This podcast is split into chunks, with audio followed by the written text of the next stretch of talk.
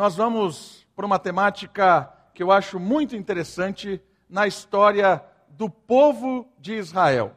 O tema da nossa mensagem hoje chama-se Fora de Casa.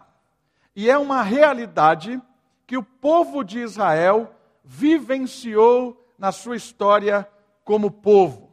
Eles foram exilados, foram retirados da sua terra, da sua casa, da sua história e foram levados para longe por períodos. O povo de Israel, todo o povo de Israel foi exilado. Depois que eles estavam divididos em Reino do Norte, em Reino do Sul, todos passaram pelo exílio, todos foram levados, foram invadidos, foram destruídos como nação. Hoje nós vamos analisar um pouco desta história de Israel que vivenciou fora de casa. Nós vamos falar mais especificamente do reino do sul, do povo de Judá, daqueles que foram é, exilados pelo Império Babilônico. Nós vamos analisar a história deles através de uma carta, de uma carta enviada por um profeta. Hoje, a pregação, a mensagem, nós vamos aprender com o profeta Jeremias. Está aí projetado no slide, Jeremias 29, de 1 a 14. É parte da carta, parte dessa dessa história. E eu gostaria, como um momento introdutório, que nós fôssemos para a carta e lêssemos os primeiros versos que antecedem a carta, para que a gente se ambi ambientalize, que a gente conheça o contexto dessa história, para que a gente possa depois ler parte dessa mensagem que o profeta Jeremias manda para os exilados e aprender com essa carta. O que será que Jeremias tem para dizer para esse povo que está fora de casa, que está fora das suas terras, que está vivendo como estrangeiro. Vamos lá? Então abra sua Bíblia, Jeremias, capítulo 29. Eu quero ler os primeiros versos que nos vão criar o ambiente da carta. Jeremias, capítulo 29. Está comigo? Então vamos lá, versículo 1 diz assim a palavra de Deus: Estas são as palavras da carta que o profeta Jeremias enviou de Jerusalém, então Jeremias estava em Jerusalém, ao restante dos anciãos, dentre os exilados, como também aos sacerdotes, aos profetas e a todo o povo que Nabucodonosor havia deportado de Jerusalém para a Babilônia. Então, olha só, o primeiro versículo nos apresenta algumas informações importantes sobre esta carta que nós vamos aprender hoje, que nós vamos tirar lições, princípios dela. Ele nos, nos informa que foi o profeta Jeremias que escreveu esta mensagem e destinou ela numa sequência interessante. Ele manda para os anciãos que sobraram, que restaram os exilados. Quem são esses anciãos? Provavelmente são aqueles líderes que administravam, que cuidavam, que regiam a cidade. Muitos tinham morrido na invasão babilônica, muitos tinham morrido no transporte, mas tinham sobrados alguns lá. Então eram pessoas, homens influentes do povo de Israel que estavam vivendo fora de casa. Então a carta tem como destino, primeiro, esses líderes. A carta também tem como destino os sacerdotes e profetas. Os sacerdotes eram aqueles que representavam o povo em termos da religião. Eram aqueles que ofereciam sacrifício, aqueles que ah, ensinavam a lei, aqueles que ministravam no templo. Então, eles também estavam como alvo dessa carta. E os profetas? Provavelmente nessa época foi quando o profeta também Ezequiel foi levado para o exílio a, a profecia, o livro que nós temos de Ezequiel, é um livro provavelmente escrito nesse período do exílio babilônico. Dentre os profetas, provavelmente um deles que tenha sido levado tenha sido o profeta Ezequiel. E termina dizendo a todo o povo que Nabucodonosor havia deportado. Uma coisa interessante é que esse levar à Babilônia foi em partes. Nabucodonosor levou primeiro uma parte do povo, depois voltou e levou o restante, até deixar sem ninguém lá, dizimar por completo. E nesse momento, Jeremias está mandando esta carta com uma finalidade específica que nós vamos aprender hoje. O destino é, primeiro, os líderes e representantes do povo, para que esses se conscientizem do que está acontecendo, qual é a realidade do exílio e o que é importante eles saberem neste momento em que eles estão vivendo fora de casa, para que eles, como líderes, possam instruir o povo, certo? Então, desde os líderes até o, o pessoa mais simples do povo de Israel está sendo destinado a essa carta. Versículo 2.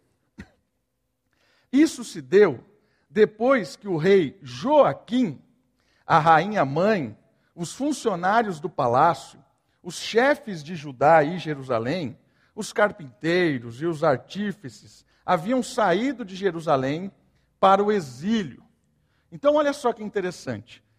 Essa carta foi escrita no momento da segunda deportação, num segundo momento que levou um grupo de pessoas para a Babilônia. E nesse momento foi quando o penúltimo rei de Israel, o Joaquim, ele se rende. Eu já vou contar um pouquinho mais sobre a história dos três últimos reis que vão nos ajudar a entender o contexto. Para terminar essa introdução, o versículo 3 diz assim: A carta foi enviada por intermédio de Elasa, que provavelmente era um amigo de Jeremias, filho de Safã e de Gemarias, próximos, pessoas que trabalhavam junto ali com o profeta Jeremias, e uh, Gemarias, que era filho do sumo sacerdote, filho de Ilquias, os quais Zedequias, que foi o rei que assumiu o lugar de Joaquim, rei de Judá, enviara a Nabucodonosor, rei da Babilônia, a carta dizia. Então, olha que interessante. O próprio rei Zedequias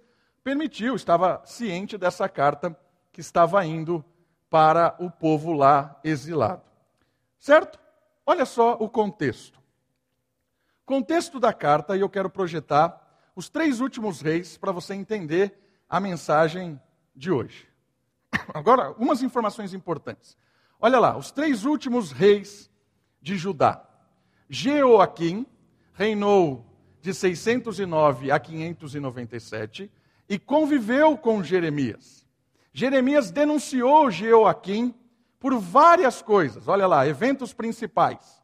Primeiro deles, denúncias do profeta Jeremias contra esse rei. Que tipo de denúncias? Jeremias disse no, no, no, seu, no seu livro, capítulo 9, de 25 a 26, que esse rei era um rei que não estava confiando em Deus e queria se alinhar com outros reis. Havia ali a, a expectativa, o anúncio da Babilônia para invadir Judá, para destruir tudo. Nabucodonosor estava é, é, já no comando e havia essa, essa incerteza. Então Joaquim não confiava em Deus. Deus estava dizendo para ele fazer uma coisa, para que ele se rendesse, para que ele parasse de querer enfrentar, que ele aceitasse o exílio. Olha só que, que discurso duro. Jeremias estava falando isso. Mas Joaquim estava tentando fazer alianças com o Egito, junto com a Síria, para combater, fazer uma coalizão de guerra para combater a Babilônia. Jeremias denuncia isso, denuncia que Joaquim não está ouvindo o que Deus está falando. Jeremias também fala a respeito da vida de ostentação de Joaquim. Era um homem que vivia de forma luxuosa, em meio a toda uma situação de guerra, em meio a toda uma incerteza, era alguém que vivia a desconsiderar as pessoas, isso aparece no capítulo 22, de 13 a 19 do livro de Jeremias. E Jeremias também denuncia esse rei a respeito da sua imoralidade. Era alguém que não estava nem aí com os princípios de Deus. Era um rei mau. Fazia aquilo que dava na sua telha. Não estava nem aí para nada. Joaquim, então, junto com o Egito e com a Síria, desobedece Deus que tinha dito para ele: se renda vivia ostentando, imoral, idólatra, e Jeremias dizendo para ele assim: pare, baixa a bola, se arrependa, vai dar ruim, certo? Esse cara, ele encontrou a dele numa batalha chamada Batalha de Carquemes. A Batalha de Carquemes é uma batalha famosa. Se você digitar no Google, é uma batalha que acontece entre o Egito, a Síria e Israel ali, meio, né, Judá meio no, na, na encosta, contra Nabucodonosor. Nabucodonosor e o Egito foram os grandes é, confronto, o grande confronto da batalha que aconteceu em 605. Por que, que essa batalha é fundamental? E essa batalha é descrita no livro de Jeremias, capítulo 46, de 1 a 12. Essa batalha é fundamental porque aí Nabucodonosor mostrou quem ele era. Acabou com os exércitos do Egito, o Egito foi lá, ficou quietinho na dele, e Nabucodonosor foi rumo a Israel. Nesse período é quando o rei Joaquim se desmonta. E aí o seu sucessor, que é Joaquim, ele vê as portas a Babilônia chegando até Jerusalém. Um outro ponto importante é nesse momento em que nós, é, nesse, nesse reinado de Joaquim, é quando nós vemos muito o profeta lamentando as coisas, as confissões de Jeremias. E são várias, capítulo 11, capítulo 12, capítulo 20, capítulo 18, quando Jeremias, que é conhecido como profeta que chorava demais, que é, foi bastante é, massacrado, muito do que ele viveu foi nesse, nesse reinado de Joaquim, que bateu muito nele. Porque ele falava é, uma mensagem de arrependimento, falava uma mensagem de rendição, e os outros profetas falavam o contrário. Não, vamos lá, vai dar certo. É, tem um confronto até de Ananias, que é um outro profeta, com Jeremias, e Ananias falando: Não, Deus vai nos livrar, Deus vai nos dar a vitória. Então foi um período tenso. Quando Joaquim cai, falece, e quando essa, a, a, o, seu, o seu filho Joaquim aparece, ele já está de cara com a Babilônia. Também era um homem mau. Ele ouve duras de Jeremias. Você encontra Jeremias com um discurso duro contra Joaquim. Mas olha só que interessante: o reinado de Joaquim dura três meses. Porque, de certa forma, ele obedeceu ao que, o, que Jeremias estava falando. Ele se rende ao rei da Babilônia. Naquele momento, é o que o texto de, de Jeremias 29 descreve, no versículo 2. Joaquim, a rainha mãe e toda a corte é levada para a Babilônia rendida. Então Israel se rende diante da Babilônia e ele é levado para lá. E olha que interessante, Joaquim, ele fica lá no exílio trinta e poucos anos. Ele tem sete filhos. E ele é avô de Zorobabel. Sabe quem é Zorobabel? É aquele que ajuda na reconstrução, no retorno do exílio. Então, de certa forma, o único rei que ainda ouviu duras de Jeremias porque era mau, ele se rendeu.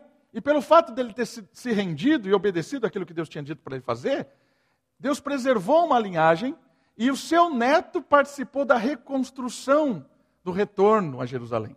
E aí o último rei, que é o período que nós estamos falando aqui, Zedequias.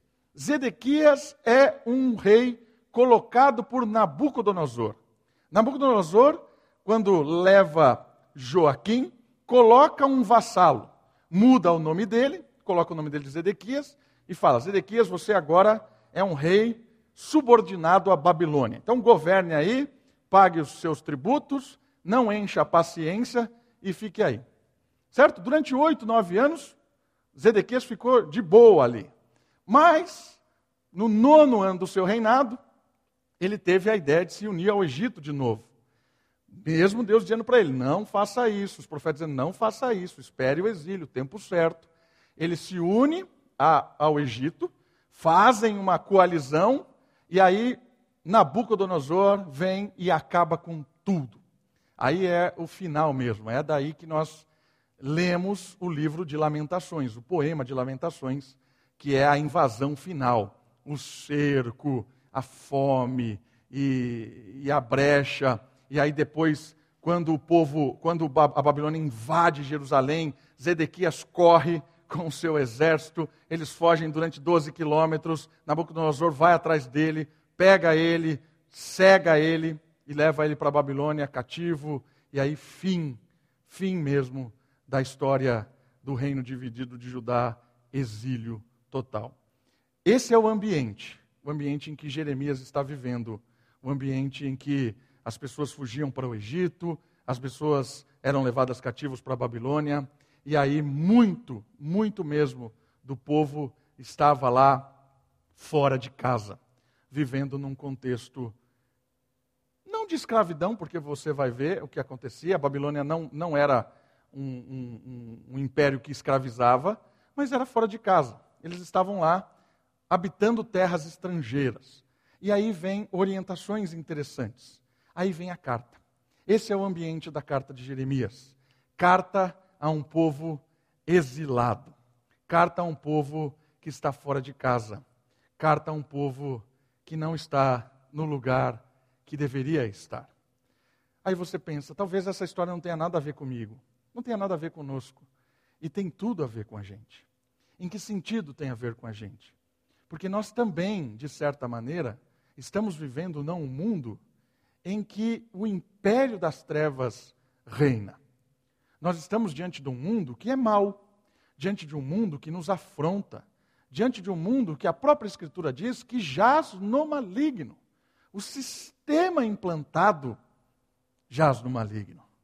Os nossos governantes, os nossos representantes, não são, na maioria esmagadora deles, tementes ao Senhor. E nós estamos vivendo em sociedade debaixo dessas autoridades. É exatamente a realidade de Israel, Judá, nesse período. Estavam vivendo numa terra em que as autoridades, o sistema, não era o ideal, não era o que deveria ser. Estavam vivendo uma sociedade diante de um mundo opositor. É exatamente o que nós estamos vivendo. E muitas vezes, quando a gente não entende que nós somos um povo fora de casa, que nós estamos exilados, vivendo no mundo, às vezes a gente tende aos extremos.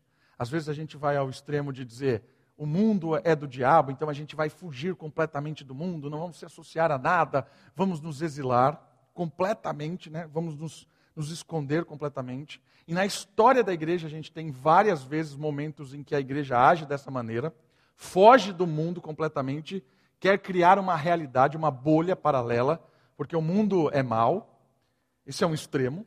E o outro extremo é quando a, a, a, o povo não consegue viver na contracultura, não consegue viver é, é ao ponto de influenciar a cultura, pregando o que é correto, para tornar essa cultura local remida, restaurada.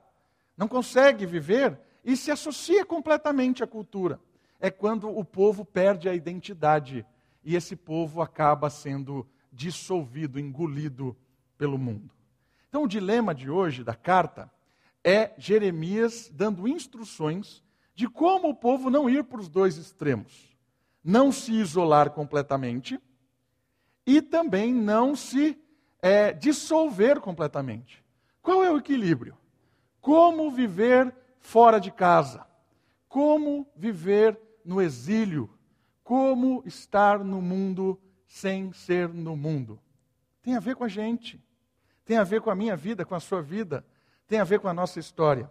Por isso a carta vai começar agora no versículo 4 e nós vamos tirar instruções de como viver fora de casa, como viver no exílio. Vamos comigo?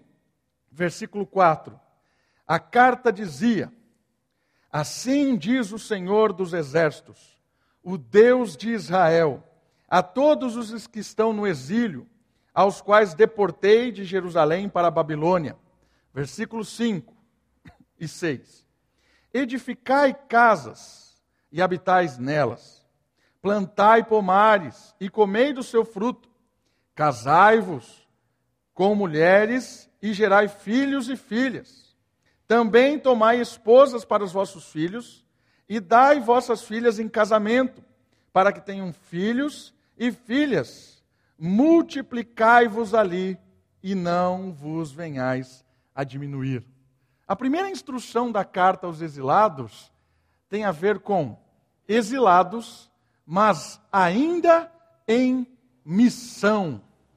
O povo de Deus foi formado com uma missão: a missão de viver no mundo apresentando ao mundo qual é a forma correta de se viver, sendo sal, luz, usando as palavras de Deus quando ele chama o seu é, o pai da fé, Abraão, para formar o seu povo, ele diz assim: Eu te abençoarei, e a sua bênção será bênção para todas as famílias da terra, será luz a todas as nações.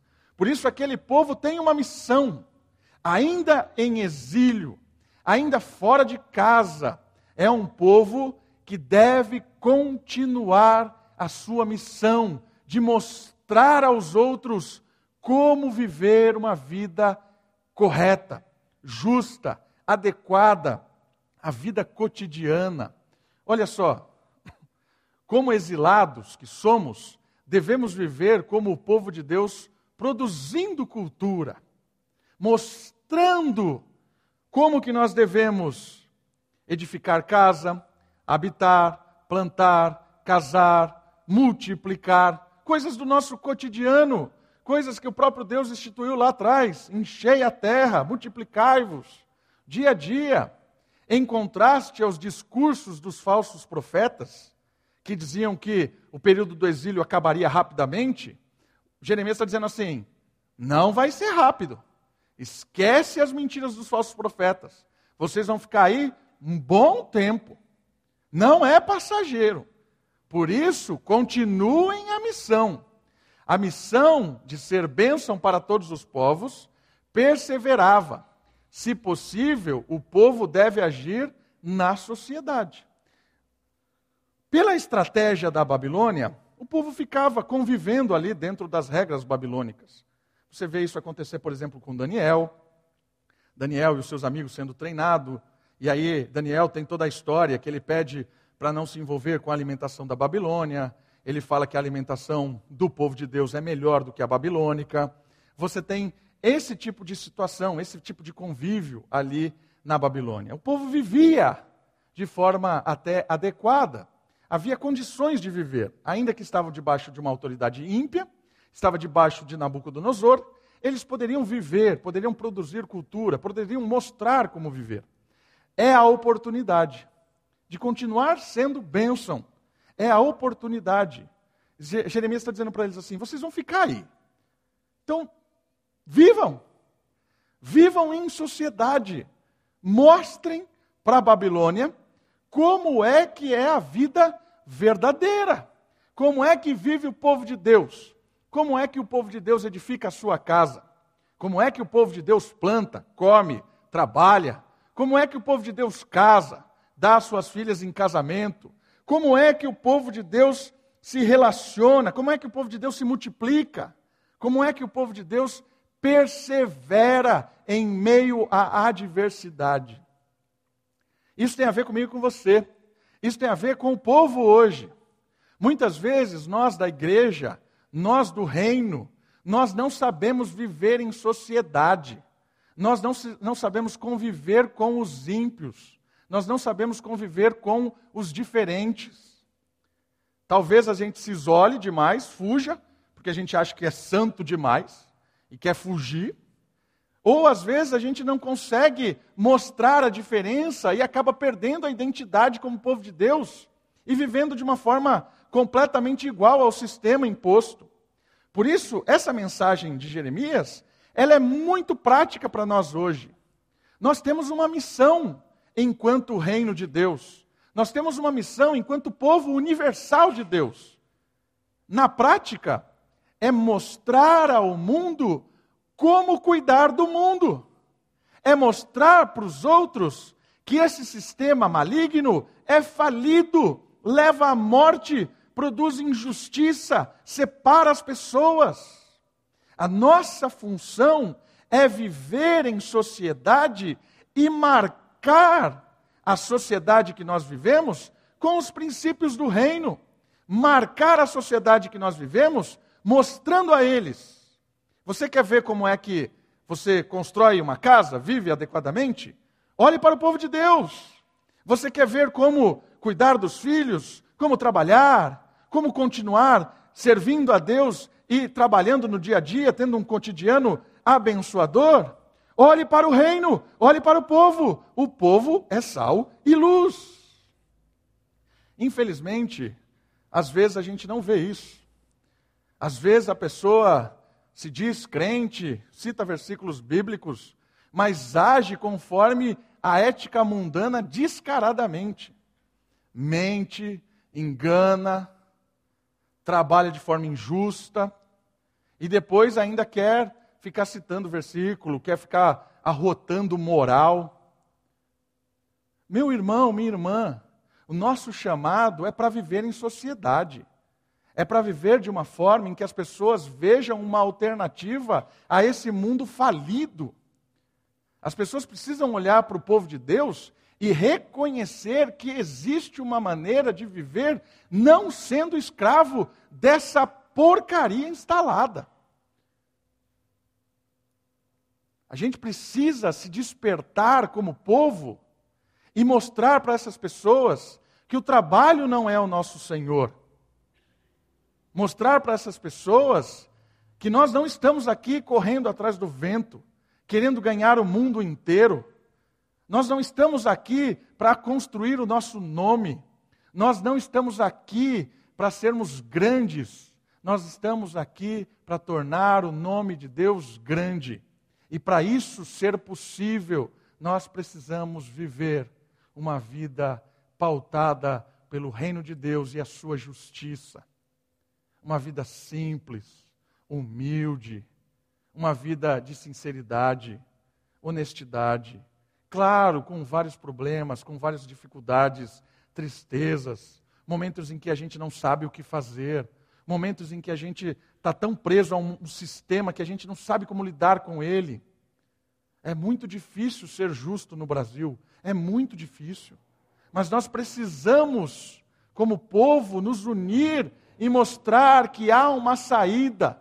Nós não precisamos viver como babilônicos. Ainda que aparentemente a carne da Babilônia era melhor que os legumes de Israel o instrutor queria falar para Daniel assim: Daniel, você não vai ficar tão bom quanto eles comendo essa sopa esquisita que você quer comer. Você tem que comer essas carnes gordurosas aqui. E Daniel olhava para a lei de Deus, e a lei de Deus dizia assim: ó, esse tipo de coisa você não pode comer. E Daniel cria nisso.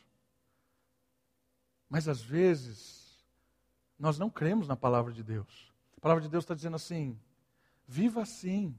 Viva de forma simples. Não caia na ilusão do mundo. Cuide da sua casa da maneira bíblica. Cuide do seu trabalho da forma bíblica. Mas o mundo está gritando coisas alternativas. Por isso, não se esqueça disso. Nós estamos exilados, mas ainda estamos em missão. E qual é a missão? A missão é mostrar para o nosso vizinho como ir no supermercado e respeitar as pessoas. Como dirigir no trânsito e respeitar as pessoas. Como tratar cada pessoa que cruza com a gente com dignidade. É mostrar para as pessoas o que é de fato humanidade. Isso é a missão do povo. E não tem como fazer isso prega sem pregar o Evangelho e viver à luz desse Evangelho. Essa é a nossa missão viver em sociedade, para que a sociedade possa olhar para o Evangelho e se render à cruz de Cristo e experimentar a transformação que só acontece a partir da conversão. Não esqueça disso. Estamos exilados, mas temos uma missão. Os dois próximos versículos nos trazem uma outra, uma outra, uma outra característica do povo e da carta. Versículo 7 diz o seguinte: que nós somos exilados, mas somos embaixadores. Olha só o versículo 7. Empenhai-vos pela prosperidade da cidade, ou pela paz da cidade. Empenhai-vos pela paz e prosperidade da cidade, para onde vos exilei. E orai ao Senhor em favor dela, porque a prosperidade dela será a vossa prosperidade. A sua paz também será a, a, a paz de toda a cidade. A paz e a oração, ou a prosperidade e a oração, revelam o compromisso do povo, mesmo em meio aos opositores. Duas coisas interessantes aqui: paz, para que haja prosperidade, para que haja sociedade, e oração, para que esse povo seja abençoado. Empenhai-vos pela prosperidade da cidade. Olha só algumas anotações aí para a gente fazer alguns comentários. A paz e a prosperidade andam juntas. O povo é orientado a orar por seus inimigos para que possam ser instrumentos de Deus. O texto de Timóteo nos ajuda a perceber o como é importante o povo de Deus orar pela instituição, orar pelos inimigos. O povo de Deus aqui está sendo desafiado a ser um povo de paz na Babilônia, Nabucodonosor, imperador cruel, massacrou Jerusalém, e a orientação da carta é: sejam pacificadores. E a outra, ore por eles. Ore por essa sociedade. Eu queria que você pensasse em primeiro momento com relação à paz, e depois a gente vai conversar sobre a oração. A paz, que tem a ver com a prosperidade, é que muitas vezes nós, como povo de Deus, conhecemos a verdade, nós não sabemos viver em sociedade. Nós estamos em conflito o tempo todo. E se a gente estiver em conflito o tempo todo, não tem como progredir. Não tem como a cidade crescer, não tem como viver em sociedade. Tá certo? Se Israel ficasse ali o tempo todo querendo se rebelar, querendo. Não! Deus está falando assim: ó, o tempo do cativeiro vai acabar. Vai durar 70 anos. Ele vai falar ali daqui a pouco o texto. Então, pare de querer ficar abreviando o tempo. Pare de ficar querendo confusão com as pessoas. Se você ficar o tempo todo brigando, brigando, brigando, você não vai conseguir ter paz, não vai conseguir viver em sociedade, não vai ser um embaixador de Deus, do povo, da missão. A primeira questão importante aqui, nessa, nesse segundo ponto, como embaixador, embaixador significa representante, aquele que está em nome de Deus, em nome da, do, do, da, da lei, certo? É o representante. Não tem como representar se você não, não mostrar o quanto a paz, ou o shalom, que é a palavra aqui, traz estabilidade, traz prosperidade para a cidade. Trazendo isso para nós, nós como crentes, nós precisamos, precisamos entender como dialogar com os opositores. Como não estar em choque o tempo todo. Uma vez, o pastor Carlos, lá da igreja em Atibaia, disse uma coisa para mim que eu levei para sempre.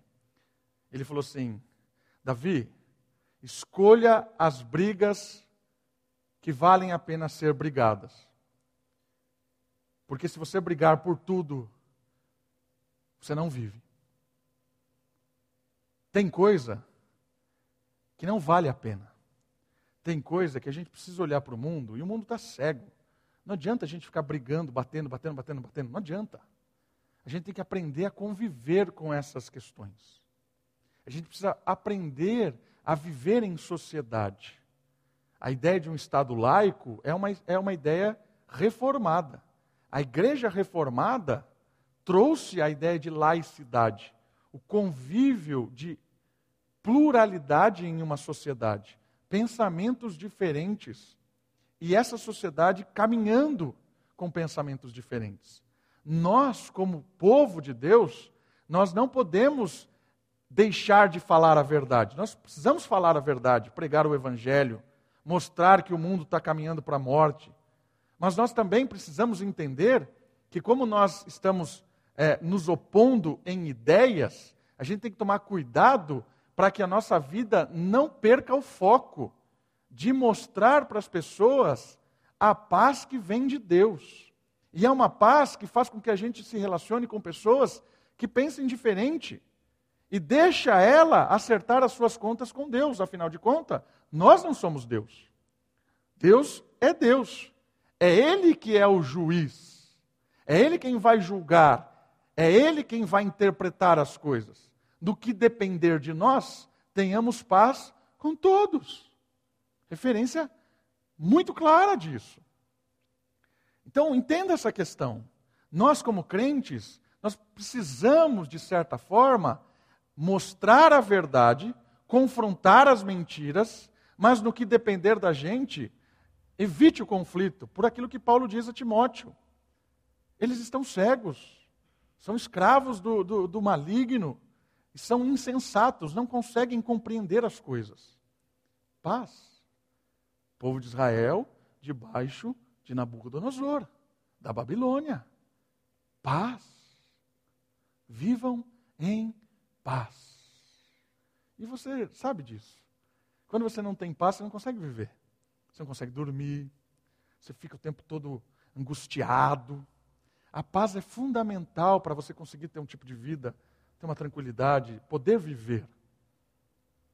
Saiba o que vale a pena brigar, o que vale a pena quebrar a, a, a, a paz, porque existem guerras que são necessárias, mas a maioria delas é simplesmente egoísmo, orgulho, que não tem a ver com o Evangelho. A segunda questão é a oração. Orar pelos nossos inimigos. Às vezes a gente acha que isso é um princípio do Novo Testamento. Não é um princípio do Novo Testamento. Desde sempre, o povo de Deus é chamado a interceder pelos adversários. Porque lembra, a missão do povo de Deus não é destruir o mundo, é converter o mundo. É o Espírito que converte por meio do povo. Então, o povo de Deus é instrumento do Espírito para convencê-los da justiça, do juízo e que haja conversão que haja quebrantamento. O povo de Deus é chamado a interceder pelos inimigos, os adversários. Eles estão orando pela Babilônia. Eles estão orando por Nabucodonosor. Estão orando por um povo que destruiu. É claro que você vê em vários momentos, Salmo 137, a própria carta de a poema de Lamentações, eles clamam por justiça. Oram para que Deus desça fogo do céu nesses lugares, momento de angústia. E Deus não os repreende por isso. Mas Deus chama muitas vezes eles no canto e fala assim: calma, interceda por eles, ore por eles, também para que haja conversão, não só para que haja justiça, porque vai haver justiça, todos os injustos pagarão pela sua opressão, mas ore pela conversão deles também, ore para que haja arrependimento. Deus faz isso nesse versículo, nessa carta, por meio do profeta Jeremias.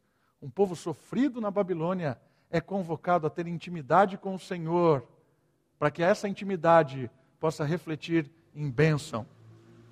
Chamado de Abraão, ande comigo, será abençoado, e você abençoará as pessoas. Nós precisamos orar mais, ter intimidade assim, para poder ser bênção assim. Sem intimidade com o alto, não tem como ser bênção, até com os inimigos. Por isso o texto bíblico nos chama a sermos embaixadores. E para você e eu sermos embaixadores, nós precisamos orar, estar íntimos com o Senhor, e nós precisamos ser pacificadores. É aquilo que Jesus diz no Sermão da Montanha. Os mansos, os pacificadores, são estes que herdarão a terra, são esses que habitarão no reino de justiça, no reino eterno. Segundo ponto da carta, fala que nós somos exilados, mas nós somos embaixadores. Terceiro ponto da carta chama a nossa atenção para uma outra questão ligada agora com os profetas. Ele vai dizer que nós somos exilados, mas nós não somos iludidos. Olha só o versículo 8 e 9. Pois assim diz o Senhor dos Exércitos, o Deus de Israel: Não vos deixeis enganar pelos profetas e adivinhos que vivem entre vós, nem deis ouvidos aos sonhos que eles sonham por vós. Eles vos profetizam mentiras em, em meu nome, e não os enviei, diz o Senhor. Porque assim diz o Senhor: quando se completarem os setenta anos designados para a Babilônia, virei a vós e cumprirei a minha boa palavra a vosso respeito, e vos trarei de volta a este lugar. Pois eu bem sei que planos tenho a vosso respeito, diz o Senhor, planos de prosperidade e não de mal, para vos dar um futuro, uma esperança. Por que exilados e não iludidos? A mensagem que agradava aos ouvidos estava à disposição do povo, mas era falsa. A mensagem de Jeremias era: vocês vão ficar exilados 70 anos. É plano de Deus, é projeto de Deus. Deus determinou isso para trabalhar com o seu povo. Então não adianta, não adianta ir para outro lado. Mas falsos profetas se levantavam o tempo todo. E eles falavam: vai durar pouco, vai dar certo, vamos prosperar, Babilônia vai cair. Por quê? Porque discursos motivacionais inquietam o nosso coração. Principalmente quando a gente sabe que a gente está num período duro, necessário, mas os discursos é, ilusórios, facilitadores, eles aparecem. Mas eles são falsos. Olha só, eles estão profetizando mentiras. Estão trazendo um discurso enganador, querendo iludir o povo de que aquilo ali era passageiro. Deus tem um projeto em meio ao exílio. Está escrito aqui, são 70 anos. Virei e vos cumprirei a minha boa palavra, pois eu sei bem que tenho planos. Versículo 11. Deus tem planos para o povo, em meio ao exílio que tem a ver com a formação de suas convicções diante de quem ele é e do que o povo devia ser. Todo o exílio no plano de Deus tem a ver com o povo conhecendo mais de quem é o Senhor, porque era um povo idólatra, recorria aos vizinhos, aos deuses vizinhos, o tempo todo, povo idólatra, povo que não confiava na palavra. E Deus está falando assim: eu tenho que ensinar vocês durante esse período que vocês devem depender só de mim. E também mostrar ao povo qual é a missão deles, seja qual for a situação. Por isso, um plano de Deus para essa situação, para essa história. Então, não se engane com os, os, os, os falsos discursos. O tempo da disciplina e da dor é fundamental para que haja restauração. Nós também estamos em exílio. Nós também estamos num momento em que não é um momento de muita alegria e felicidade. É um momento de altos e baixos. É um momento em que nós somos perseguidos, sofremos, somos desprezados. É um momento em que nos atacam sem pé nem cabeça, muitas vezes. E muitas vezes surgem discursos agregadores. Discursos que vêm trazendo coisas que não tem muito a ver com, com aquilo que Deus tem para nós. O projeto de Deus para nós é formar o caráter de Cristo no seu povo. E como é que Cristo foi formado? Você já observou isso? Olhe para a vida de Cristo. Como o ser humano, o Deus encarnado, o homem, Jesus, foi formado. Você já olhou a história de Jesus? Viu como Deus Pai foi trabalhando no seu filho? Se você olhar o texto de Hebreus, você vai perceber que Jesus sofreu porque tinha que descobrir coisas como ser humano. Isso é muito interessante.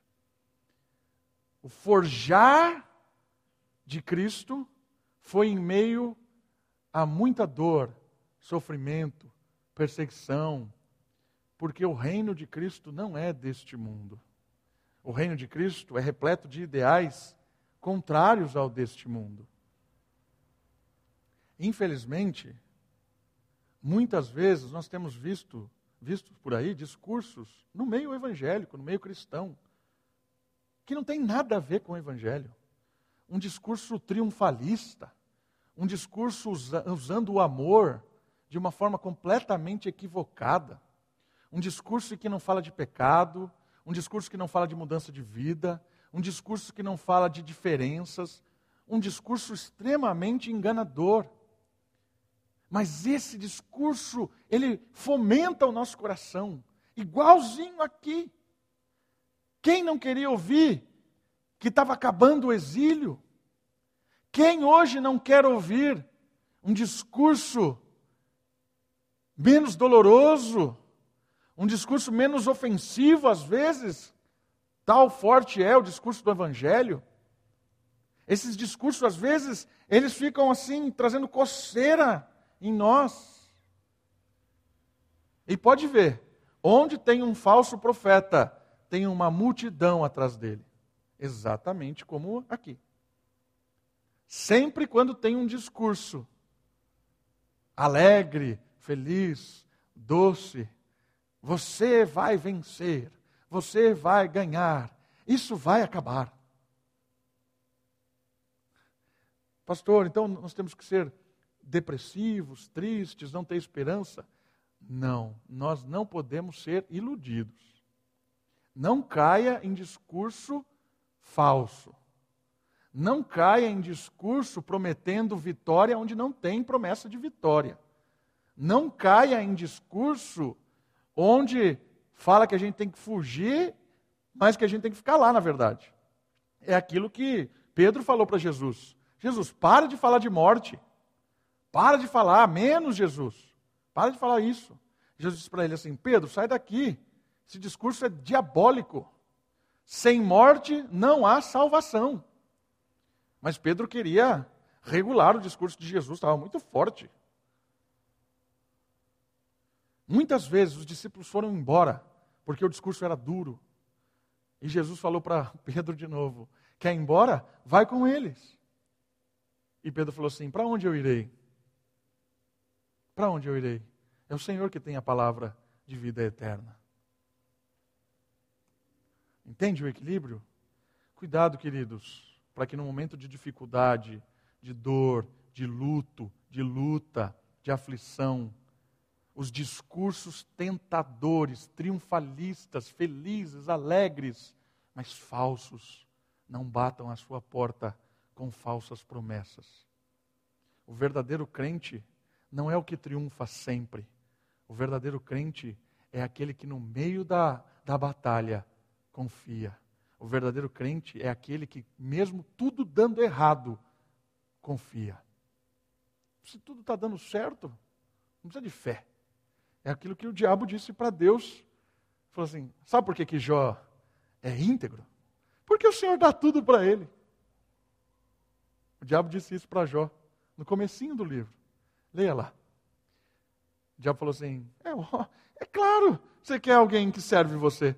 Você dá tudo para ele, cria um cercadinho lá, fica dando todas as coisas para ele. É por isso que ele te serve. Aí Deus falou assim: você está enganado, Jó. Você está enganado, Satanás. Vai lá então.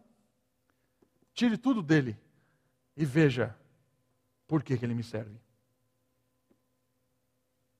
Essa é a história minha e sua.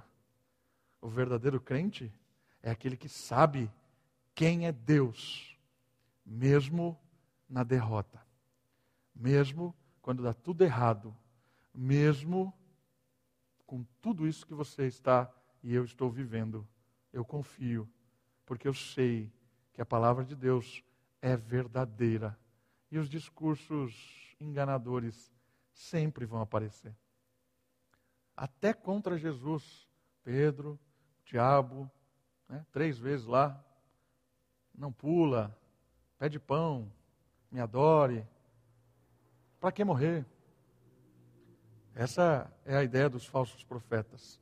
E hoje nós estamos cheios, meus irmãos, cheios de discursinhos bonitos, felizes, alegres, amorosos, cheio de luzinha, bexiguinha, dancinha, e está indo explodir tudo no fogo do inferno. Infelizmente. Nós precisamos continuar firmes, gritando para que essas pessoas voltem, saiam disso, se arrependam, para não, não ser cada vez mais enganadas. Por último, a carta tem um pouco mais, mas eu quero parar aqui no versículo 14. Versículo 12. Então me invocarei e verei e vireis orar a mim, e eu vos ouvirei. Vós me buscarei e me encontrarei quando me buscardes de todo o coração. Eu me deixarei ser encontrado por vós, diz o Senhor, e mudarei o vosso destino. Eu vos reunirei dentre todas as nações e de todos os lugares para onde vos dispersei, diz o Senhor, e vos trarei de volta para o lugar de onde vos exilei. Exilados, mas amparados. Deus nunca abandonou o seu povo e nem suas promessas. O povo que estava cego. Vós me buscareis e me encontrareis quando me buscares de todo o coração. Me encontrarei. O texto é maravilhoso. Enquanto vivendo em terras estranhas, governados pelos inimigos e muitas vezes injustiçados, Deus estava presente. Buscar ao Senhor é além de cumprir rituais, é entregar-se completamente nas mãos do Criador. Às vezes nós achamos que buscar ao Senhor é simplesmente cumprir rituais. Ir na igreja, dar o dízimo, dar a oferta, fazer ritos. Não é isso. Buscar ao Senhor tem a ver com quebrantar-se, tem a ver com o todo o coração. E o coração é o cerne do ser humano, é o íntimo, é o mais importante, é entregar por completo ao Senhor. É quando você e eu dizemos ao Senhor assim: é tudo seu. O Senhor me conhece por inteiro. Quando eu busco ao Senhor desta forma, quando eu me entrego a Ele desta forma, Ele se revela a mim, Ele se revela a você, Ele nos encontra. E este encontro, ele é um encontro transformador, amparador, animador. É um encontro que traz paz, esperança. É um encontro que nos faz sentir amados. Por isso, não seja como Zedequias, que olhou para o Egito e achou que o Egito era uma alternativa ao plano de Deus. Às vezes nós olhamos para o nosso redor e vemos alternativas aos, planos de Deus. As coisas que parecem nos sustentar muito mais do que o Senhor, a quem nós não vemos. Parece que as coisas que nós vemos, as pessoas que nós vemos, são muito mais poderosas e influentes do que o Senhor, a quem nós não vemos. O texto bíblico está dizendo assim: entregue ao Senhor, não seja cego, olhe além do que você está vendo. Comece a enxergar o que é espiritual, além desse material louco nós estamos vendo um mundo que só vê o imediato, só vê o material, só vê o aparente. O texto bíblico está dizendo assim: é, retire isso, né, desnude essas coisas, desmonte, para que você enxergue por trás do material, por trás da loucura do dia a dia, por trás de tudo isso. Aí você vai encontrar o Todo-Poderoso, o Senhor, aquele que vai trazer ao seu coração o conforto, o alívio necessário. Uma vez eu eu estava assistindo um, um, vídeo sobre eh, rituais indígenas. Né? Olha, sabe, as coisas, às vezes na minha cabeça, eu vou assistir rituais indígenas hoje. E é bem isso mesmo que acontece. E eu fui lá ver alguns rituais indígenas. E aí eles estavam fazendo um, um ritual para é, chover. Eles faziam um ritual, estavam fazendo, invocando a um Deus para ter a, a, chuva deles lá e tal. E eles estavam lá fazendo aquilo e tal, e eu comecei a pensar. Eles estão ali focados para a chuva. Certo? E às vezes nós olhamos aquilo e falamos assim: esses caras são completamente loucos. E aí, olhe a nossa cultura.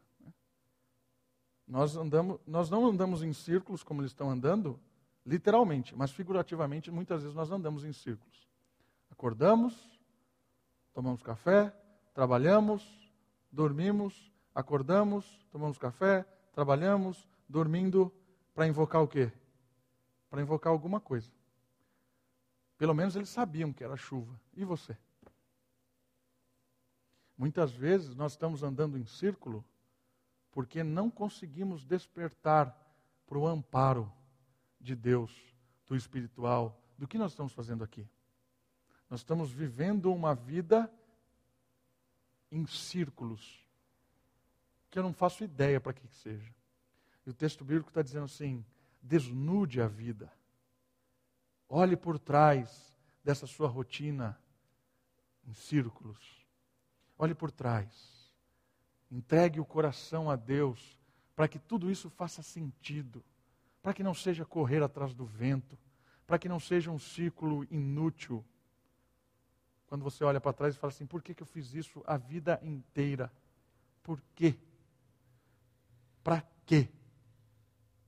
O texto bíblico ele termina com essa mensagem que eu entendo ser bem forte para nós que estamos exilados. Nós estamos exilados no meio do mundo e o mundo é muito forte com as suas filosofias e para que você não pense. A sua semana é programada para que você não pense. Você não pode pensar espiritualmente. Você tem que produzir. Nós estamos no mundo de produção. A sua recompensa é por produzir. Produza, produza, produza. Estude para o mercado. Passe no vestibular para ter um bom emprego. Arrume trabalho, produza, produza, produza, produza. É para isso que você está vivendo.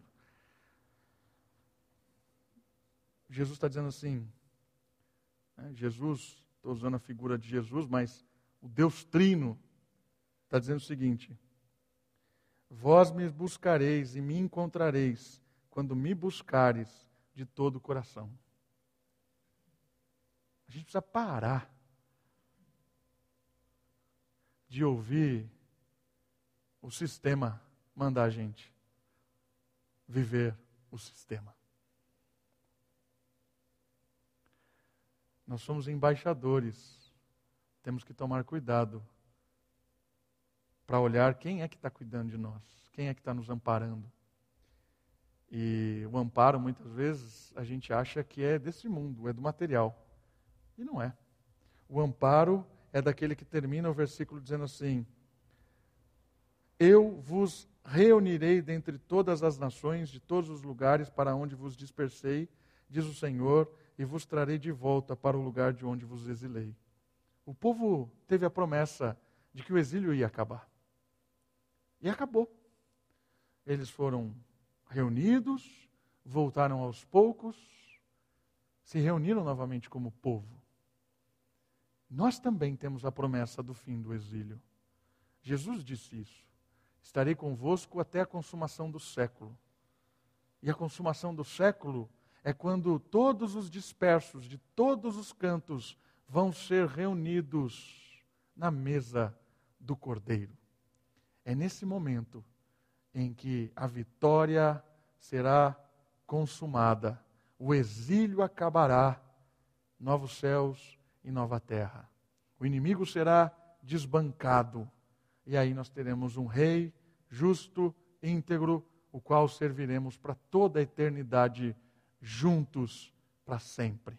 Essa é a nossa esperança. Nós não estamos abandonados, porque Cristo está conosco hoje e a promessa de um dia estarmos todos juntos, novamente, agora em casa, de volta para casa. Vamos orar? Abaixe sua cabeça, feche seus olhos. Pai querido, muito